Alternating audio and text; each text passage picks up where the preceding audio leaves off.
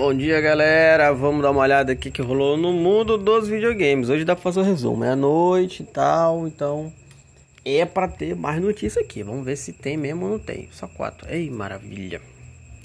Baixou aqui, ah, aqui, vamos lá na, aqui nas nos interessa. Quer dizer, no meu caso, para mim, nem tanto porque eu não vou comprar, né? Mas Alguns dias antes do lançamento oficial dos consoles Xbox Series X e Series S, a Microsoft anunciou que conseguiu diminuir os valores das máquinas para os jogadores brasileiros. Respira.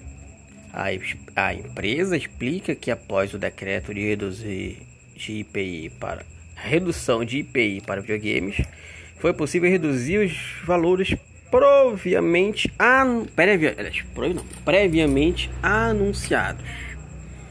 Agora o Series X com maior poder de processamento e leitor de disco. Será lançado pelo preço sugerido de 4.599, ou seja, 400, 600 conto. Antes era 5 mil. Já o Série S, que possui todos os benefícios da geração no menor e mais elegante console, sendo totalmente digital, será lançado com preço sugerido de 2.799. E antes era 3, agora, né, 2.800 e antes era 3 mil.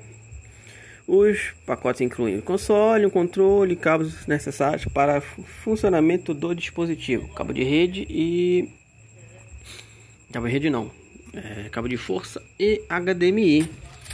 Diminuiu, gente. Não, não é, né? Não é aquele, meu Deus, aquele aquele desconto que o pessoal tá querendo e tal, mas depende do série X já é um valorzinho legal, né?